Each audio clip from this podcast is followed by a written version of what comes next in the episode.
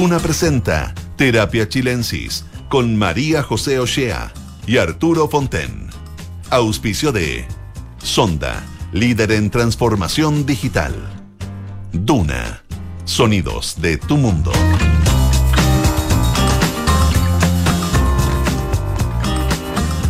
Muy buenas tardes a todos y todas en este día lunes 24 de octubre. Estoy aquí en el estudio con Arturo Fonten. ¿Qué tal Arturo? ¿Cómo estás? Muy bien. ¿Y tú cómo estás? Muy este bien, gracias.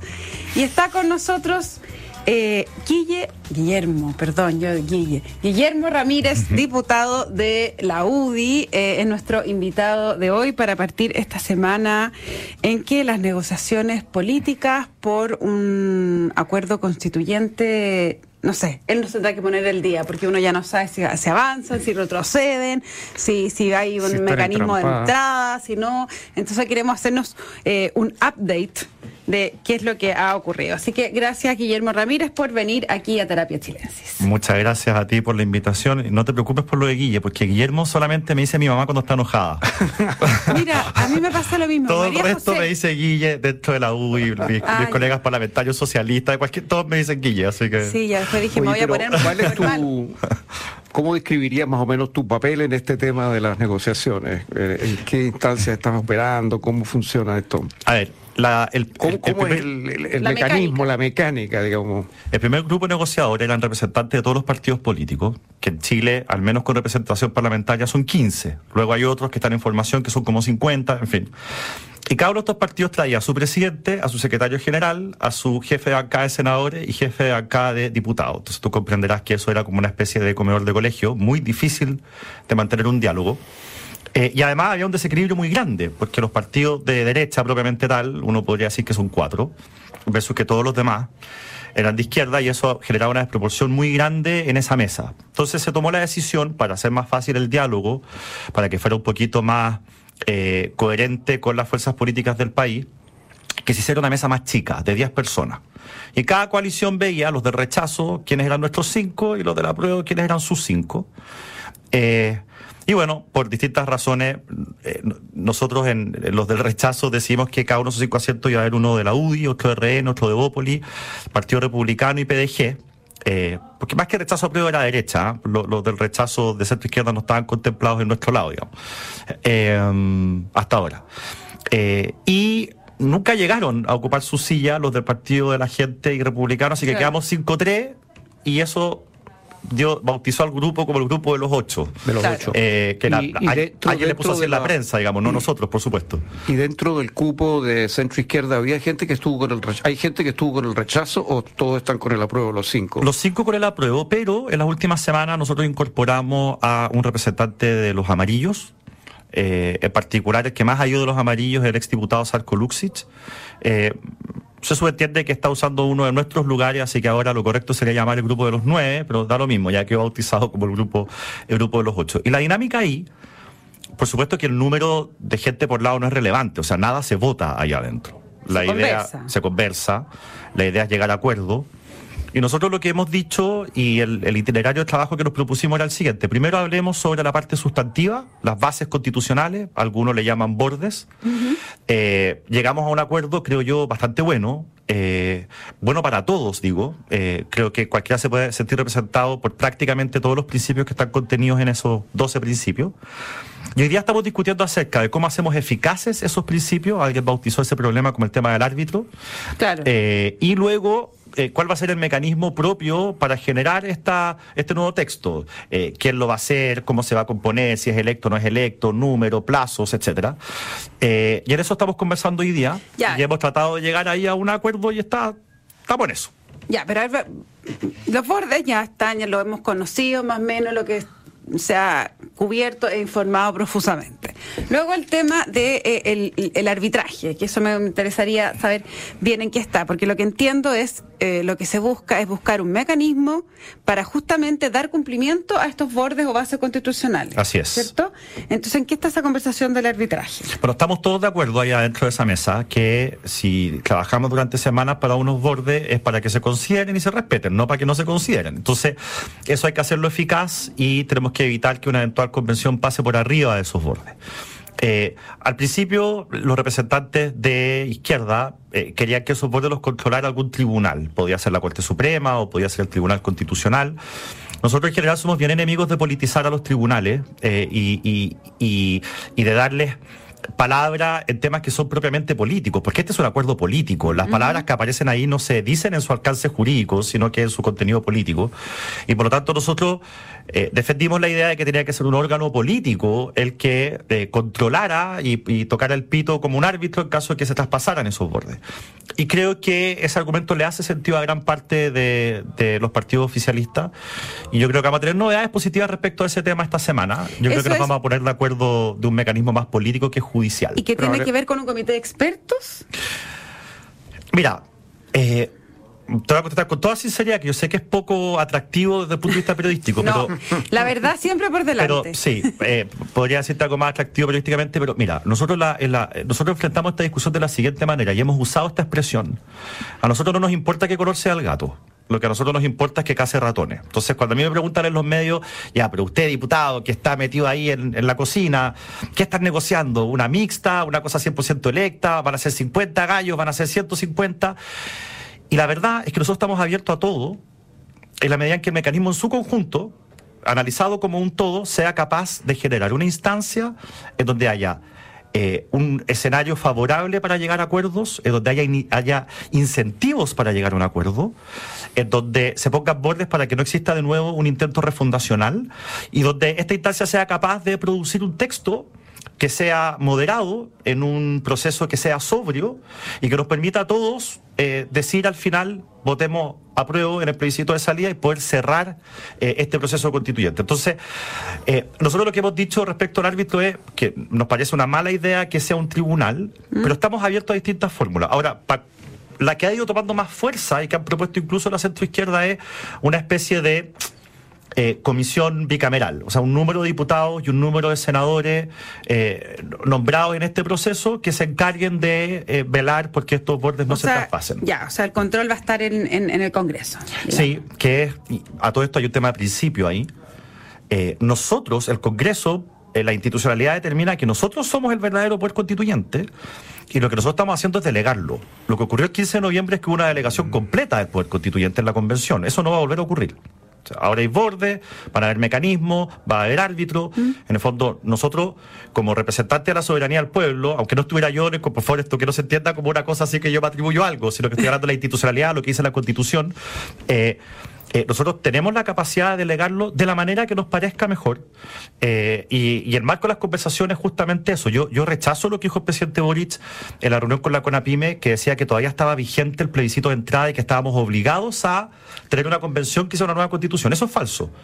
De hecho, legalmente es falso. El artículo 142 claro. establece que se acabó el proceso anterior. Él, él, lo dice como que está simbólicamente presente por la, por la magnitud de la prueba de entrada. Vale, pues simbólicamente eso es interpretable, pero al menos en términos jurídicos no es interpretable claro. y eso no es así. Si nosotros estamos sentados en la mesa, no es porque nos sintamos obligados o porque estemos obligados de alguna manera, es porque nosotros creemos que hay que cerrar este capítulo de buena manera. En vez de resistirse a los cambios, hay que conducirlos. La derecha durante ya demasiado tiempo ha reaccionado a lo que hace la izquierda, siempre está a la defensiva eh, y ya tenía una especie como de vocación de dique que a mí no me interpreta. Eh, y yo creo que ya llegó el tiempo de que pasemos a la ofensiva, tomemos más iniciativas, tratemos nosotros de conducir los procesos y, y en eso estamos. Y en para... ese sentido, eh, Guillermo Ramírez, tú dices que, que, efectivamente la derecha ha sido una especie de dique, eh, varias, varias, varias, reformas, etcétera. Eh, ¿Cómo ha sido para ustedes que tanto Javier Macaya como tú, que interpretan una generación nueva en la UDI, sobre todo, eh, y que están impulsando esto, pero el fuego amigo interno entiendo que está bien difícil. Lo que pasa es que cuando tú propones una cosa que es culturalmente contraria a lo que ha vivido tu sector durante algunos años, por supuesto que mete ruido. Eh, como te digo, de alguna manera eh, las ideas de derecha en Chile o los partidos de derecha tomaron esta vocación de dique en circunstancias que fueron nuestras ideas las que transformaron este país. Si nuestra verdadera vocación es transformadora. Nuestra verdadera vocación es revolucionaria, es generar progreso, es avanzar rápido, es sacar gente de la pobreza. Eh, eh, pero desde hace mucho tiempo que nosotros no proponemos nada nuevo, que no nos preocupa hacer las reformas que los tiempos demandan para seguir generando esas transformaciones positivas. Eh, y, y, nos hemos dedicado a resistir. Y ahora que estamos un poco en la lógica de vamos a conducir el proceso, vamos a tratar de hacer algo que sea un paso hacia adelante, no quedarnos donde estamos, hay gente que se asusta. Hay gente que se asusta porque esto es algo distinto. Eh, es una forma distinta de enfrentar a la izquierda. Y, por supuesto que tiene riesgos.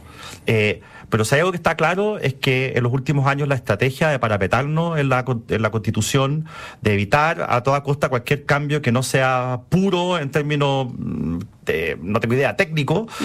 eh, nos ha dado muy malos resultados y ha generado un estancamiento en Chile de la cual nosotros también somos en parte responsables.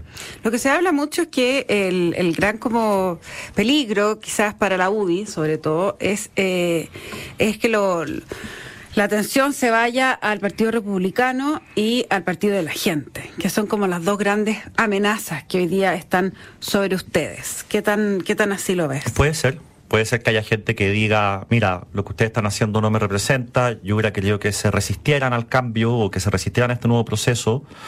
Yo, yo le diría a esa gente lo siguiente, José, que si nosotros nos resistiéramos hoy día, tendríamos éxito. No, no habría un nuevo proceso constituyente. La pregunta es hasta cuándo nos vamos a resistir. Porque el día de mañana el Partido Comunista o Frente Amplio, cuando pasen por un momento fuerte, en vista que este proceso no está cerrado, van a volver a existir con este tema y quizás no estemos en la situación que tenemos hoy día de poder conversar de igual a igual. Eh, por lo tanto, esta lógica de resistirse, bueno, en el corto plazo puede resistir, puede resultar, pero ¿alguien de verdad cree que va a resultar para siempre?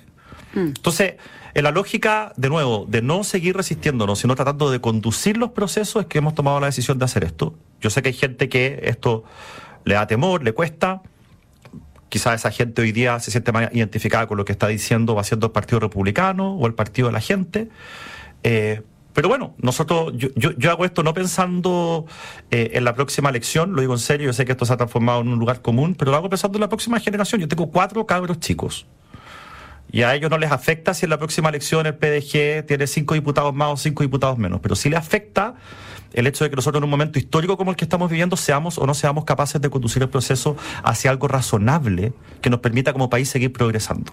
Eh, y eso es lo que nosotros estamos tratando de hacer, eh, aunque pueda tener costos electorales. Pero yo confío, y esto ya es un salto de fe, de que en el largo plazo la historia nos va a dar la razón. Oye, Guillermo, eh en este marco, tú estás dando por hecho que el Partido de la Gente y el Partido Republicano van a tomar una actitud crítica al acuerdo, sea cual sea. No, no necesariamente. Yo, eh, conversando con, personas del Partido Republicano, eh, ellos estaban en la posición en la que estaban, o están en la posición en la que están, porque dudan que seamos capaces de llegar a un buen acuerdo. Eh, es gente buena, bien intencionada, que está por las razones correctas, creo yo, en política. Y no tengo duda de que si finalmente el acuerdo es bueno... Eh, van a estar. Van a estar ahí, sí. Otros no. El Partido Republicano, que de afuera no se vea, es un partido diverso, pero, eh, pero yo estoy seguro que algunos de ellos van a estar. Van a estar si es que el acuerdo es bueno. Ah, ¿Y cómo ves tú la idea de un plebiscito de entrada para, para dirimir este tema? Lo veo como el fracaso de la institucionalidad. De la, de, la, de la capacidad de conversación y ponerse de acuerdo. Exacto, porque al final, cuando, cuando, cuando se plantea la idea del plebiscito de entrada, particularmente lo está planteando el Frente Amplio, ellos no están diciendo votemos si es que Chile quiere o no una nueva constitución, ellos están diciendo votemos el mecanismo. Sí, sí. Eh, entonces, más allá de que esto retrasa el proceso, de que genera más incertidumbre, de que los mecanismos son cosas complejas, un voto con esas características es muy difícil, más allá del tema práctico, eh, yo creo que esta también es una oportunidad para reivindicar la política, reivindicar al Congreso y particularmente reivindicar a los partidos políticos que son tan necesarios en una democracia. Tener un plebiscito por el mecanismo es una especie de confesión de parte de que como institucionalidad no dimos el ancho y no fuimos capaces de llegar a un acuerdo. Yo personalmente me resisto a esa idea. ¿Y cómo ves tú que va a ser la, la discusión del sistema electoral? Espérame, un segundo, que ah, quiero preguntar del mecanismo, justamente antes de pasar al sistema electoral. No, pero me refiero al sistema electoral de, la convención, ¿eh? para la convención. Ah, para elegir. No, es que eh, detrás de esta idea de, eh, de hacer un plebiscito de entrada para plebiscitar el mecanismo, que, a ver, para que quienes nos están escuchando entiendan, la izquierda y ha estado impulsando siempre que sean 100% electos la convención. Luego existe la idea de eh, que sea 50 y 50, 50 personas elegidas y 50 personas designadas por los partidos en función de la representación que tienen en el Congreso, ¿cierto? Más o menos. Y hay una tercera alternativa que es que un comité de expertos y expertas redacte una nueva, un nuevo texto y luego vaya al Congreso y se aprueba o se rechaza. Entiendo, o se plebiscita de salida. Lo que pasa es que este, este es un tema tan, tan complejo que cuando tú mueves una perilla, tienes que ajustarla con la otra. Entonces, déjame darte un ejemplo. Tú me dices a mí, ¿ustedes estarían de acuerdo con una convención 100% electa? Y yo te digo, depende. po. Porque si tú me decís que son 40 convencionales, yo no tengo problema. Si tú me decís que van a volver a ser 155, yo te digo, no, pues 100% electo, 155, habría que ser bruto para tropezar con la misma piedra.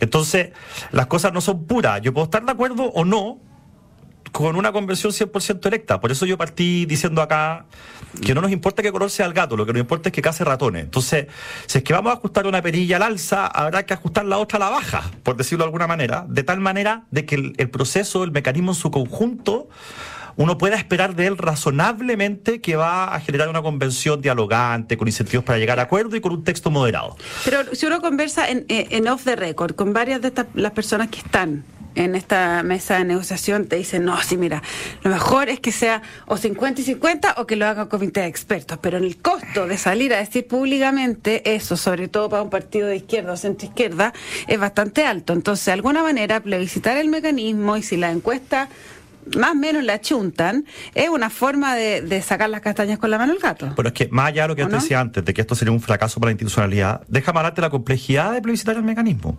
Porque el mecanismo, un plebiscito del mecanismo es por definición rígido. Y acá, como yo te decía, si mueves una perilla tienes que ajustar la otra.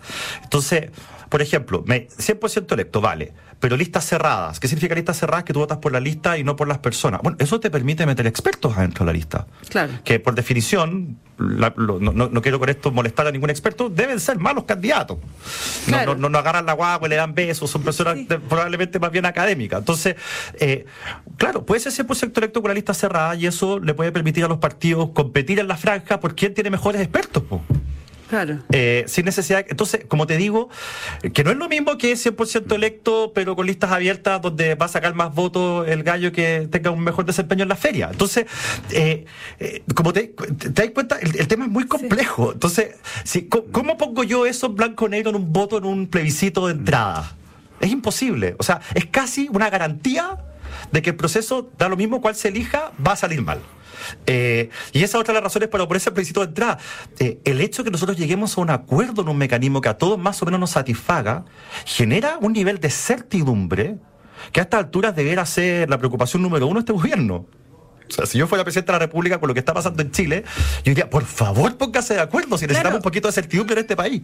Pero tú no crees que eh, la posibilidad de que finalmente, ya, si se ponen de acuerdo y hacemos comité de expertos, no, o- no, no será eh, un poco como tú decías, que hablando de tus hijos, que no quieres que el futuro vuelvan a, ex- a- se expongan a una situación como esta, eh, es pan para hoy, ¿cómo se dice? Ya para mañana. Hambre para mañana, de eh, decir, bueno, eh, entonces esta constitución no era legítima porque no había convencionales Ya, electos, pero sino tú, que pero tú fue- estás, tú estás hablando de la perilla de la legitimidad. Ya, obvio, Sí. Esa perilla está en el tablero. Eh, obviamente que estamos preocupados de eso. Y hay que buscar mecanismos que... eh, suponte que tú me dices, mira, eh, estoy, estoy inventando, a esto no se ha discutido, que lo hagan expertos no electos. Vale, pero quizá una forma de legitimidad a ese texto es que el plebiscito salía para que se apruebe tenga que tener dos tercios de la votación nacional. Estoy inventando, se me acaba de ocurrir. O sea, lo que te quiero decir es que evidentemente que eh, como el mecanismo es algo complejo y hay que ajustar una perilla con la otra, obviamente que si nosotros dijéramos esto lo hace un comité de expertos, hay que buscar darle grados de legitimidad para evitar que este discusión se vuelva a abrir el día de mañana o al menos demasiado luego. Entonces, eh, por eso es tan complejo y por eso cuando a mí me dicen, me da risa, pero cuando a mí me entrevistan y me dicen, ya, pero, pero ustedes están a favor o no de una comisión mixta, yo digo, pero es que no te puedo responder esa pregunta. Es imposible responderla. Eh, al final hay que ver cómo es el, el- el proceso en su conjunto y nosotros lo que estamos haciendo es tratando de llegar a algo razonable. Y como yo he dicho en público y en privado, si es que no hay algo razonable, no hay acuerdo nomás. Pero nosotros no vamos a firmar algo que genere un problema. describiendo es una de las típicas dificultades que tiene la, la democracia directa, ¿no? que supone llevar temas muy complejos a una dimensión binaria al final. ¿no? Claro. Y eso, claro, eh, en muchos casos no se puede, eh, o, o es de alto, de alta incertidumbre el resultado, porque el votante realmente no sabe bien, no puede saber bien qué está escogiendo. Pero dime, se habla tanto de los expertos, dentro de los de la convención había expertos muy distinguidos. eh, que tienen todos los pergaminos académicos para ser designados por los partidos como expertos. Cuando se habla de expertos, se, se está pensando incluir los ex convencionales que tenían esa calidad y que tanta influencia tuvieron en la convención. Bueno, yo asumo que ningún partido cometería el error de llevar entre sus candidatos para lo que fuere, la convención o el comité de expertos, en caso de que sean cosas distintas, eh, a, a responsables del fracaso anterior. Si tú me preguntas a mí, yo creo que una interpretación fidedigna con el espíritu de esto de que los convencionales no podían presentarse a elecciones un año hasta un año después debería extenderse al proceso de esta constituyente, digamos, y que no deberían formar parte.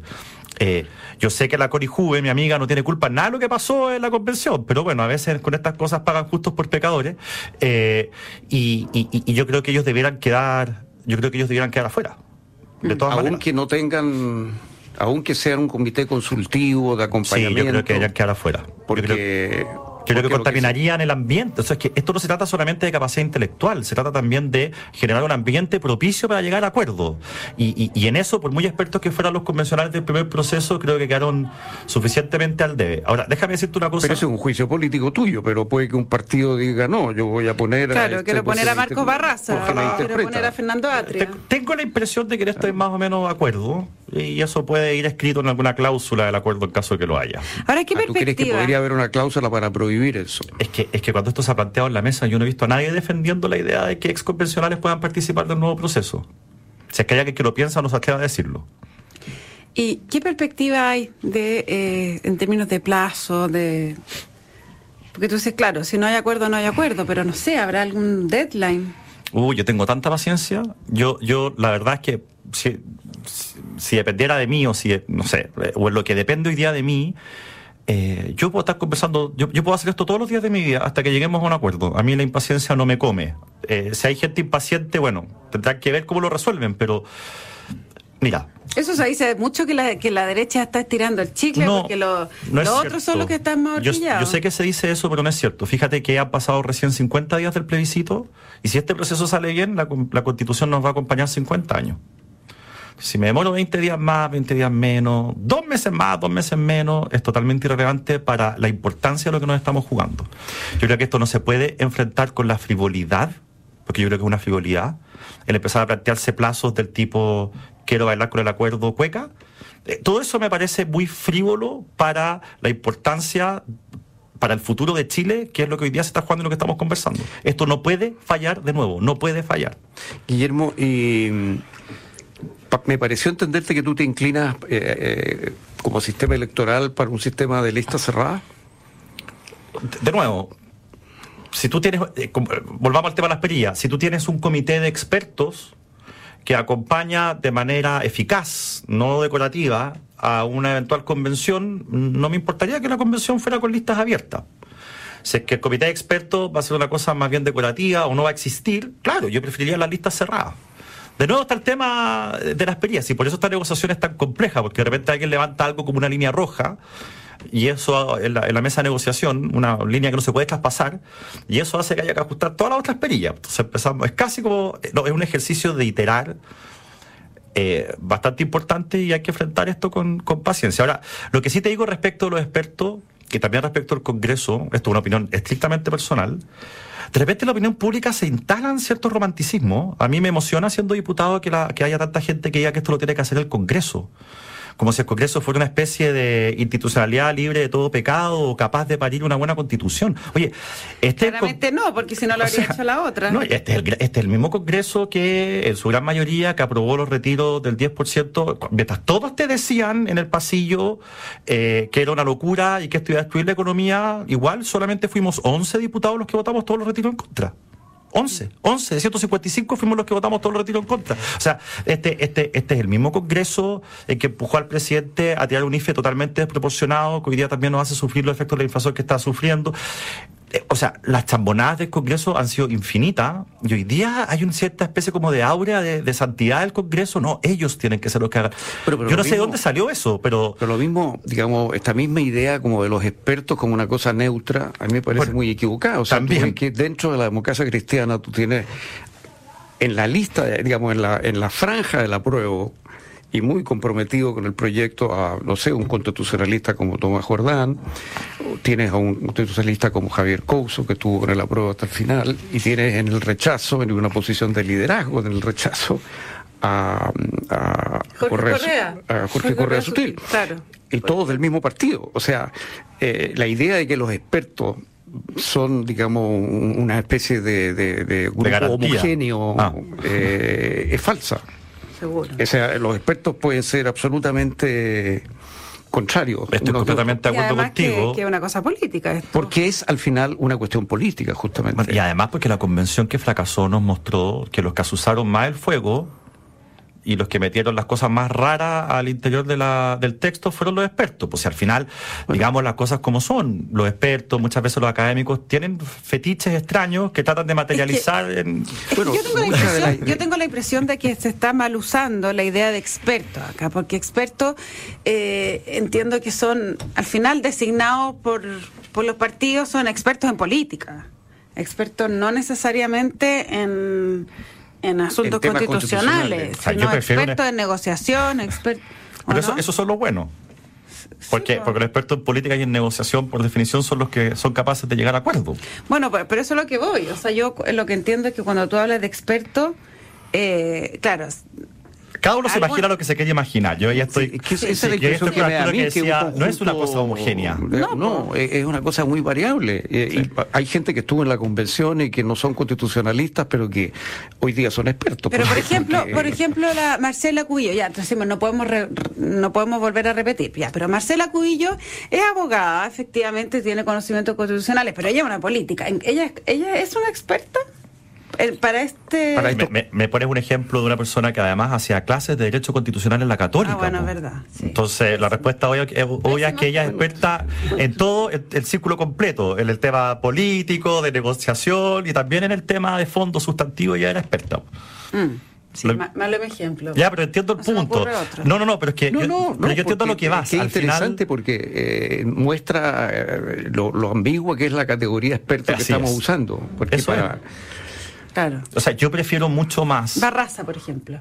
Por ejemplo, claro, él no es un constitucionalista, pero es un tipo que está absolutamente empapado de los temas constitucionales. No, yo a Barraza no lo conozco más allá de sus declaraciones en los medios, así que no sabría profundizar. Pero, pero mira, al final. Pero no sé, eh, Amaya Alves, digamos, una profesora de Derecho Constitucional que llevó a cabo, que planteó el tema del regionalismo, que fue una de las que planteó una de las ideas más eh, refundacionales. Acuérdate que en la versión original eh, la idea era que hubiera cámaras legislativas, legislativas, y eso era lo que ella defendía, mm. región por, región.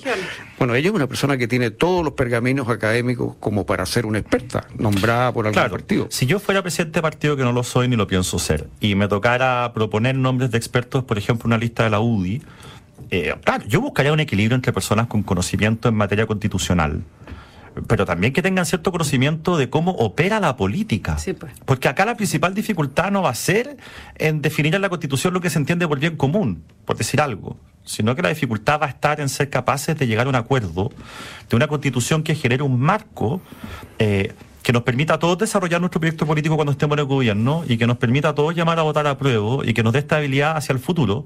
Y sobre todo me interesa, a mí en particular, que a mí estas cosas de forma me importan, a mí me encantaría que el proceso fuera sobrio. O sea, ojalá que la convención sea lo más aburrida posible y no sea como